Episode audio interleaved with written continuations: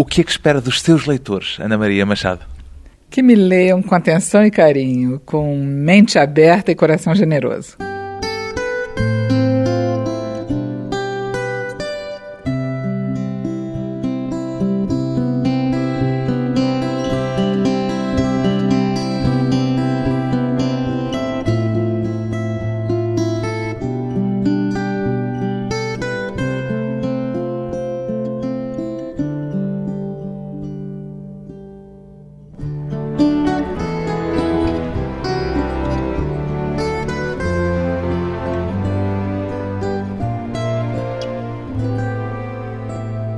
Ana Maria Machado, 62 anos, escritora. Imagino que se apresentasse como escritora infantil ou autora infantil-juvenil, havia de sentir a designação Ana Maria Machado como demasiado redutora? Até porque não é só isso. Eu não estou enganado. Não.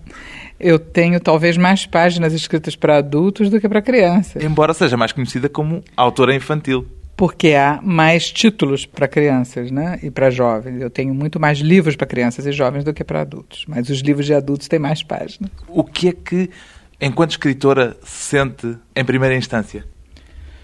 A vontade de me expressar, uma curiosidade por estabelecer uma ponte com os outros, com os leitores, e vontade de contar a história. Eu, quando era criança, miúda, como vocês dizem, eu gostava muito de ouvir histórias e depois eu gostava de ler histórias. E eu estabelecia com os autores que eu lia uma relação ideal, imaginária, de excelente qualidade. Que é aquela que espera que estabeleçam hoje consigo. Exatamente. Acho que isso é que me deu vontade de escrever. Talvez a esperança de que os leitores possam sentir lendo meus livros o que eu sentia lendo outros. Nem o facto de ter ganho o prémio Hans Christian Andersen no Nobel da Literatura Infantil-Juvenil, como costuma ser designado, faz passar a aceitar melhor esse rótulo em que diz não acreditar? Não, não, a questão, eu não gosto do rótulo. Da mesma forma, quer dizer, eu entrei para a Academia Brasileira de Letras, que é uma distinção muito grande, uma honraria enorme. Nenhum outro autor de literatura infanto-juvenil entrou antes. Monteiro Lobato, que foi o grande autor brasileiro, tentou e não conseguiu. Então, eu acho que, na verdade, é porque eu também tenho uma obra que não é só infanto-juvenil. Acha que foi isso que foi determinante para essa eleição para a academia? Eu não diria que houve um único fator determinante. Eu acho que foi muito importante o reconhecimento que eu tenho como autora infantil. Mas eu percebi quando eu estava fazendo a campanha eleitoral.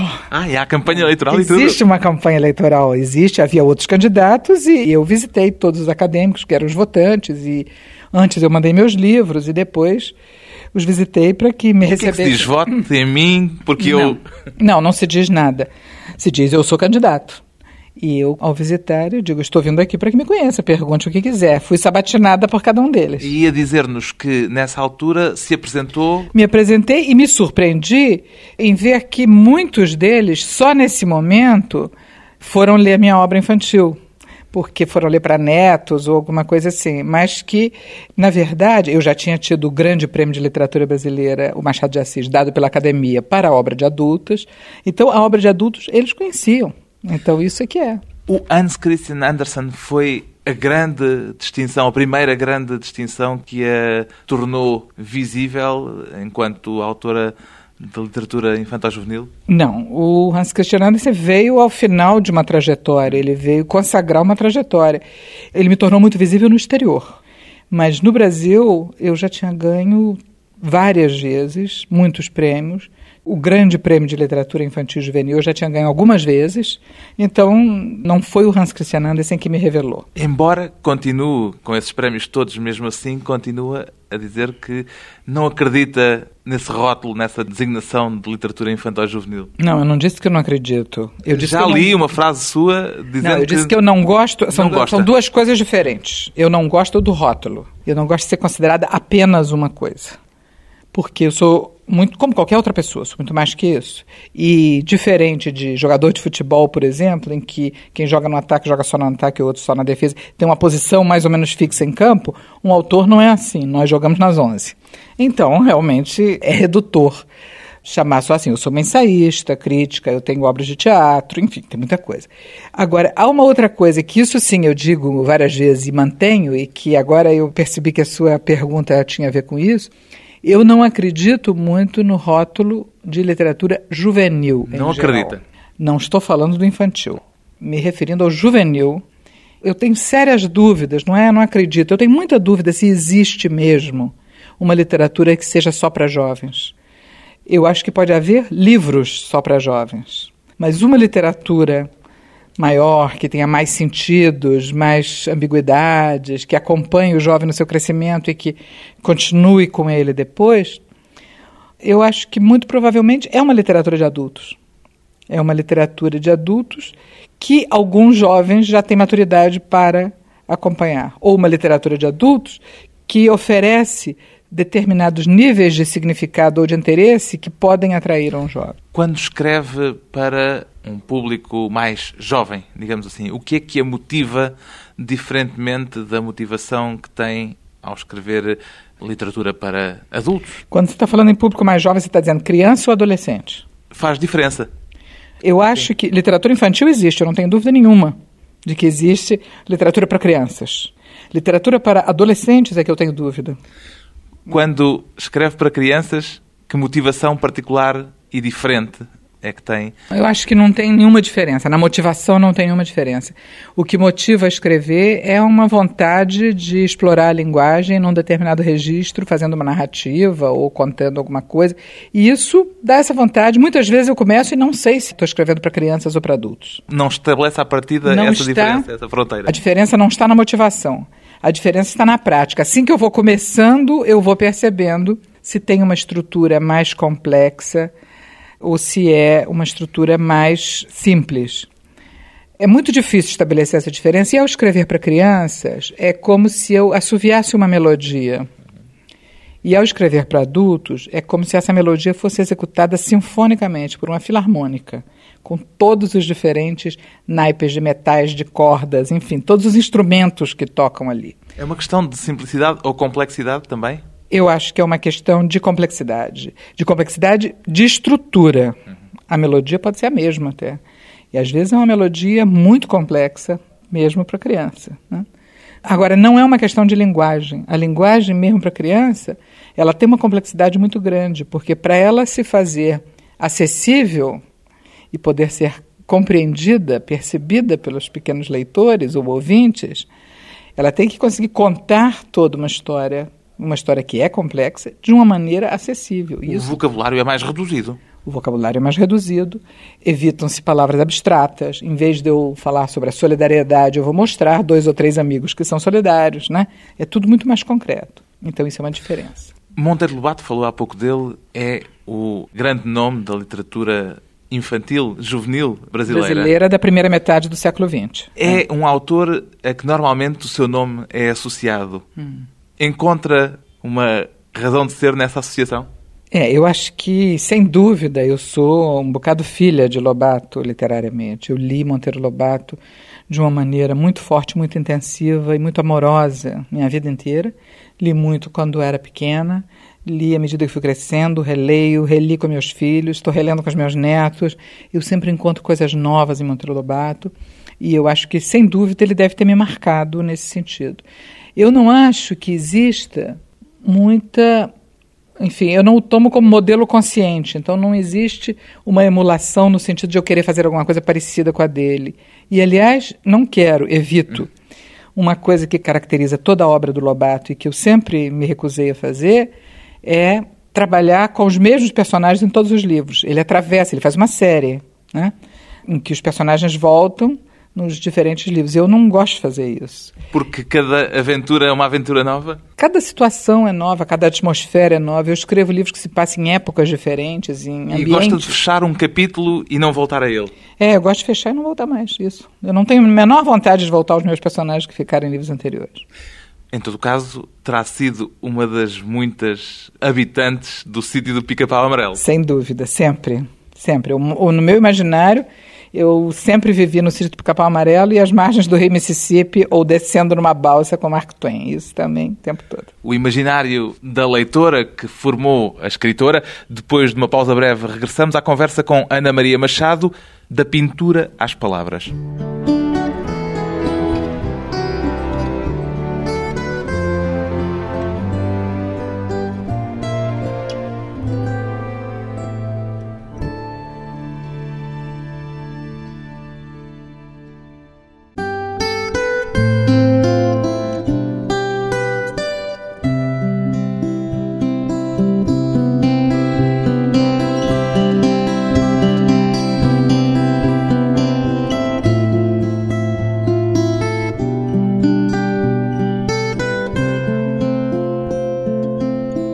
Regresso à conversa com uma escritora que começou pela pintura, é mais o que há em comum ou aquilo que distingue a atitude necessária para o trabalho com as palavras ou para o trabalho com as tintas e os pincéis, Ana Maria Machado?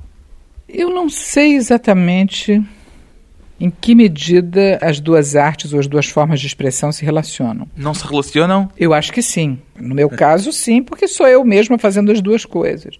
Mas eu não sei como é isso. A minha atitude na hora de pintar, eu pinto até hoje. Ainda pinta hoje? Ainda pinto. Mas são atitudes muito diferentes. Pintar e escrever são atividades que lhe exigem estados de espírito muito distintos? Eu não sei se a diferença está no estado de espírito, mas está na atitude diante da expressão. Pintar é menos consciente. Eu acho que ao pintar eu Deixa ir o gesto. eu deixo ir o gesto, eu sou dominada pelo gesto. Eu acho que tem exatamente isso. Existe uma, uma parte física do corpo que é muito forte na pintura. E, ao mesmo tempo, a escrita, por ser verbal, ela passa de um modo muito acentuado, muito intenso, pela consciência do conceito, do significado. Passa mais pelo cérebro É. do então que acho que essas são pintura. duas coisas muito diferentes. Acontece que escrevendo livros, em boa parte dos casos, ilustrados, nunca ilustrou um livro seu? Porquê? Não tenho nenhuma vontade. A minha, a minha pintura não serviria para ilustrar um livro infantil. Eu, ao pintar, não quero contar nada. Minha pintura não é narrativa. Ela é uma pintura que quer Aí está mais uma diferença de atitude. é quer se debruçar sobre questões visuais. Eu quero tratar com cores, com transparências, com luz, com texturas. A pincelada tem um peso próprio, né? Os meios, as diferentes tintas, enfim, elas reagem de modo diverso. Eu quero resolver problemas de composição, de peso de certos volumes na superfície. Enfim, são coisas que não têm nada a ver com contar uma história. Primeiro veio a palavra ou primeiro veio a pintura, veio o gesto pictórico em si? Como projeto, como vontade consciente de me expressar, foi a pintura, sem dúvida. Eu comecei a pintar, eu estudei no Museu de Arte Moderna do Rio desde os 16 anos, estudei pintura. Fiz Chegou de a pintura, fazer fiz exposições? Fiz exposições, participei de exposições coletivas, fiz exposição individual, fiz exposição no exterior e vendi quadros, enfim, eu atividade comecei com uma carreira de pintora, Pintora profissional. uma pintora profissional. E era o que eu pensava que ia fazer. Que fusível é que disparou para haver uma alteração nesse trajeto que já levava? Eu ia dizer é que, ao mesmo tempo, a palavra sempre me atraiu muito. Eu estudava letras, eu fui ser professora de língua portuguesa. Mas começou pela geografia. Fiz eh, alguns meses só, larguei a faculdade e fiz outro vestibular. Foi um equívoco Foi um na sua equívoco. vida. Foi um equívoco.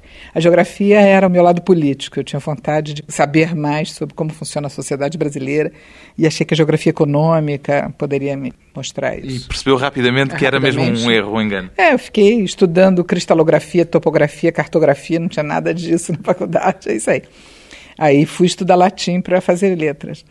Mas sempre gostei de escrever, sempre escrevi, fiz diário, escrevi cartas, participei do jornalzinho da escola. Então eu também me preparava para escrever o tempo todo. Então acho que as duas coisas vieram meio juntas. Não sei o que que desencadeou, de repente, uma e não outra. O primeiro livro que esteve para ser publicado seria uma peça de teatro. Acabou por ser uma narrativa. Uma narrativa. A mesma história. A mesma coisa. A mesma história.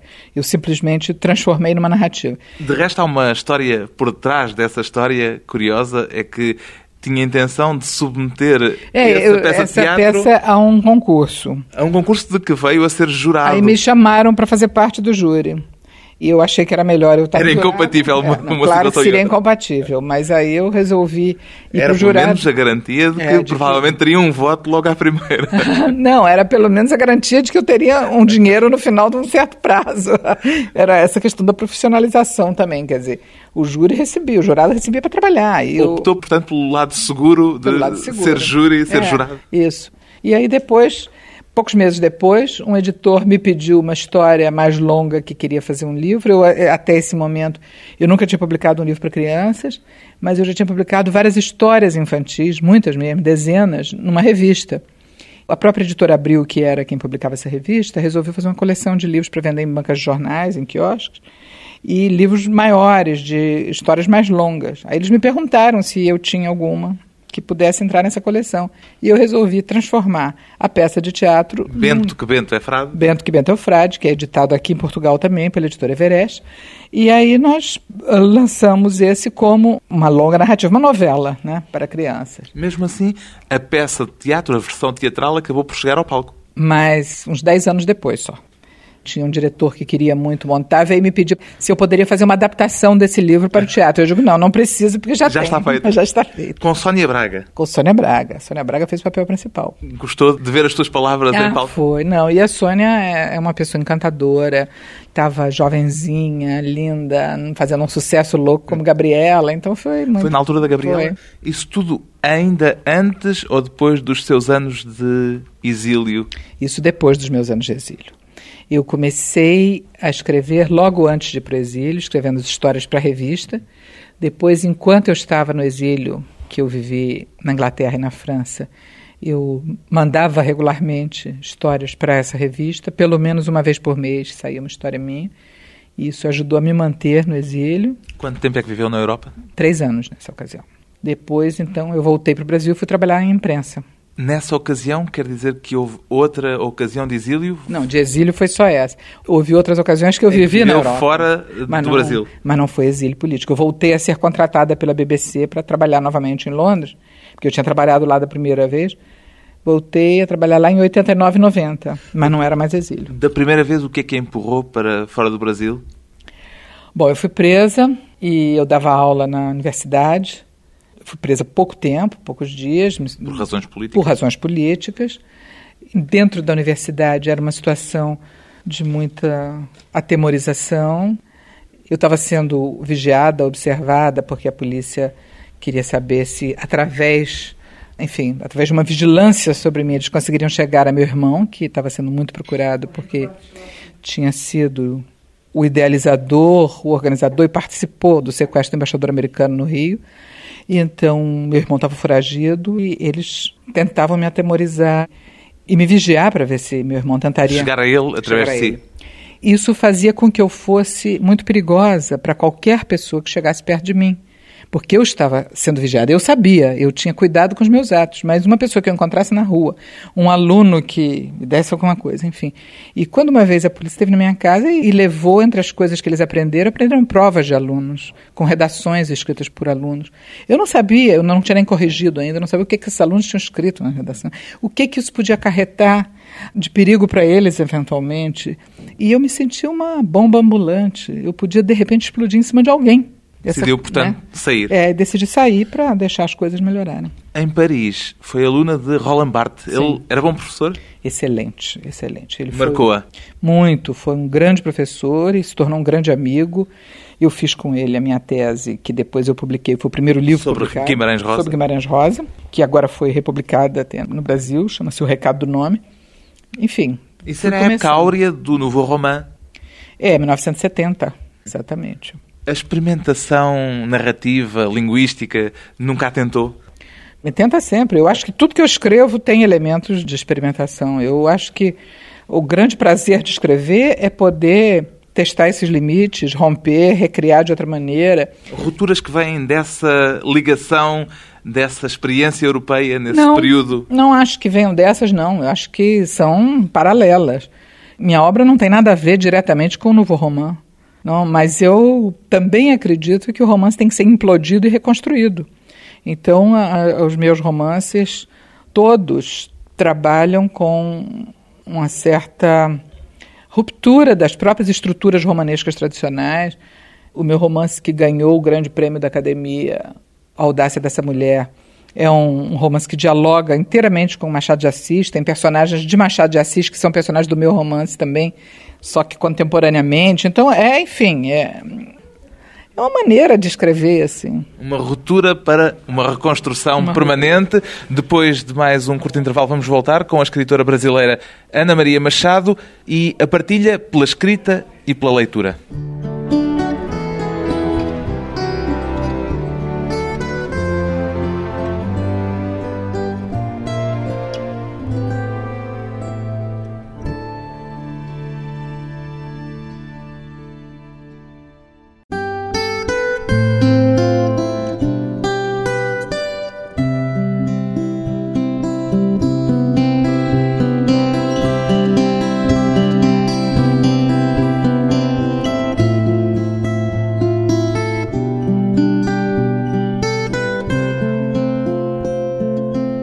Convidada hoje para a conversa pessoal e transmissível uma das mais premiadas escritoras do Brasil, Ana Maria Machado, membro da Academia Brasileira de Letras, que se define como uma profissional da palavra. Quando é que começou esse seu encanto pelas palavras, Ana Maria Machado?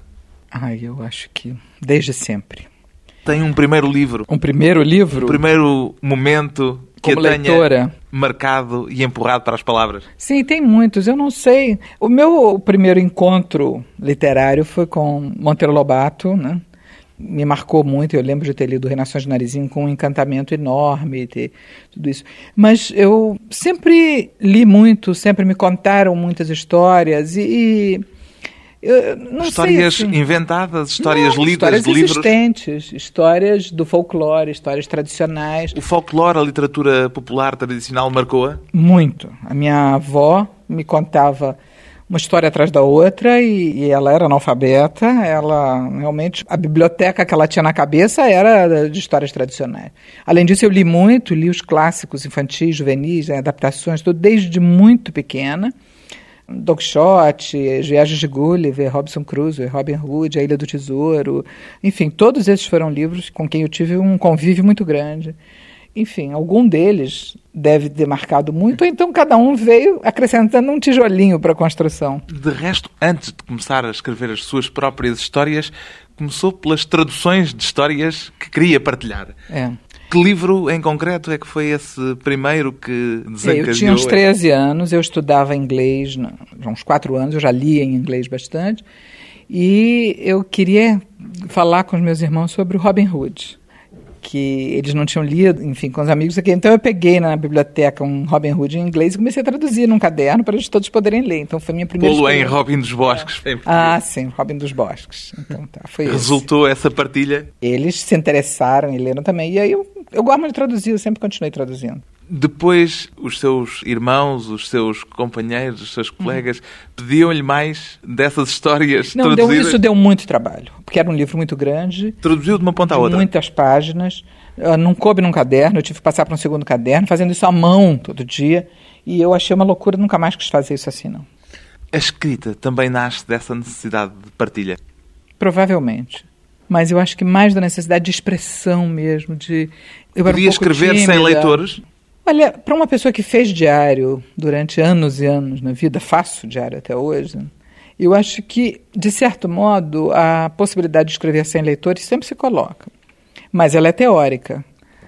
Eu acho que, hoje em dia, eu sei que os meus diários atuais, se eu não os queimar, eles um dia vão ser publicados, nem que seja parcialmente, editados, etc., depois que eu morrer. Tem cuidados especiais no que escreve? Não, eu tenho só uma. A minha única recomendação é que nenhuma decisão pode ser tomada sobre isso sem meus filhos concordarem. Então eles é que vão resolver. Se eles acharem que publica tudo, publica tudo. Se acharem que não, não publica, eu confio neles. Quando eu não estiver mais aqui, porque eu não vou publicar em vida. Imagino que não lhe faltam solicitações para essa partilha, uhum. para além da escrita, as escolas, os colóquios, as bibliotecas. Uhum. Gosta desse prolongamento do livro para além do ato da escrita? Gosto, mas cada vez mais eu evito. Porque existe uma diferença entre gostar e me dispor a fazer. E acontece que eu estou com 62 anos. Eu tive um câncer muito sério há 11 anos. Eu tive que encarar de frente a questão da minha mortalidade, saber que eu não tenho todo o tempo do mundo, que eu vou morrer. Muito em breve, possivelmente, tinha isso, né? Quer dizer, na hora que eu estava no auge do embate com o câncer. Hoje eu não acho mais que esteja muito em breve, eu, como qualquer outra pessoa, posso morrer de uma hora para outra. Mas estou com 62 anos e acho, então, que o meu tempo é muito precioso para que eu deixe de fazer outras coisas que eu quero fazer na vida para me multiplicar em colóquios, encontros, visitas a escolas. Etc. E são muitas as solicitações, de certeza. Muitas, muitas. São infinitas, são muito mais do que qualquer pessoa consegue dar conta. Eu hoje, se eu não tomasse muito cuidado e não me protegesse muito, eu não seria mais escritora, eu seria visitadora. Gosta de ouvir os seus leitores falarem dos seus livros? Não de maneira genérica, hum. mas sim de maneira individual. Eu não gosto de ouvir os meus leitores falar, eu gosto de ouvir um leitor falar. Então, cada um que reage de uma maneira pessoal, dizendo: esse livro me tocou por isso ou por aquilo, eu fiquei pensando nisso, isso me, eu gosto. Mas eu não gosto da situação de, de celebridade, de transformar num uma coisa em que todos têm que pensar mais ou menos da mesma maneira e dizer mais ou menos as mesmas coisas. Isso me incomoda um pouco. Isto era para lhe perguntar se costuma ter surpresas quando houve esse leitor individual aqui ou ali numa escola, numa biblioteca, falando Não. dos seus livros? Não costumo ter. Em geral, é absolutamente previsível. Eu posso, antes de ir, lhe dizer o que, é que eles vão perguntar. E eu já ligo meu piloto automático e respondo. E faço isso com muita naturalidade, porque eu estou fazendo isso há anos. O que é uma pena. É, mas eles perguntam as mesmas coisas. Porque o ser humano é igual em toda parte. Qualquer encontro com crianças, seja, eu digo isso, seja na Suécia ou em Angola, porque isso me aconteceu no espaço de um mês, esses dois. A segunda ou terceira pergunta que a criança faz é como é que eu tive a ideia para escrever aquele livro. De onde saiu essa história? É isso. Isso sempre pergunta, todo, tem todas as vezes. Eu já respondi isso ao longo da minha vida quase um milhar de vezes. É cansativo. É cansativo. É muito melhor. E eu já respondi por escrito. Era muito melhor que eles lessem por escrito. Para isso foi inventada a palavra escrito. Para isso depois se criou o vídeo, a gravação o site agora eletrônico, tudo isso está lá, está no meu site, essas perguntas estão todas respondidas lá. No meu site eu fiz uma um das coisas, um questionário das perguntas frequentemente feitas, né? Perguntas que se fazem com frequência. Estão lá, estão respondidas e eu vou encontrar os leitores e são as perguntas que eles me fazem até hoje. Então, eu não digo que frequentemente eu tenho surpresas, mas eu quero voltar à sua pergunta, porque o que vale a pena, o que salva, é que de vez em quando a gente tem uma surpresa. E aí é maravilhoso. Quando Embora seja raro. É raro, mas talvez até por ser raro, é maravilhoso. Um leitor que faz uma grande pergunta e que surpreende vale por todas as outras horas que se passaram com leitores que não surpreendem. Uma pergunta que a surpreende é uma pergunta que nunca foi feita e para a qual não tem resposta, ou é uma pergunta que a faz olhar para o seu próprio livro de uma forma diferente daquela que tinha olhado? É, às vezes não é nem sobre o livro, às vezes é sobre a vida. É uma pergunta que me faz pensar, é uma pergunta que eu não sou capaz de responder automaticamente. É uma pergunta que me faz ter que elaborar, que parte de uma indagação nova. E isso é muito bom, né? Tem um certo mistério. Qual foi a última que lhe aconteceu? A última foi no México, em novembro do ano passado. Um menino indígena de 12 anos de idade, numa escola que predominantemente havia índios, ele, ele fez duas perguntas, ele emendou uma na outra. Ele perguntou: Um livro leva muito tempo escrevendo, não é? Eu disse: Leva.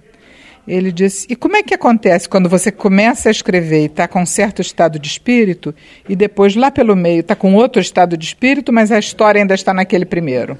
E aí? Estou pensando até hoje como é que acontece. Eu sei que a gente consegue fazer isso, mas eu acho uma pergunta muito boa. Como é que é? É uma questão de técnica? A resposta a essa pergunta envolve a componente técnica do ato da escrita? Não sei, eu realmente não sei. Eu acho que ela envolve uma questão de vivência, envolve alguma coisa técnica, sim. Isso era para perguntar é. se a componente técnica é mais forte que a componente emocional no ato de escrever. É, no fundo é isso que ele quer perguntar, exatamente. Essa pergunta você decodificou bem agora. É exatamente isso que ele quer ver.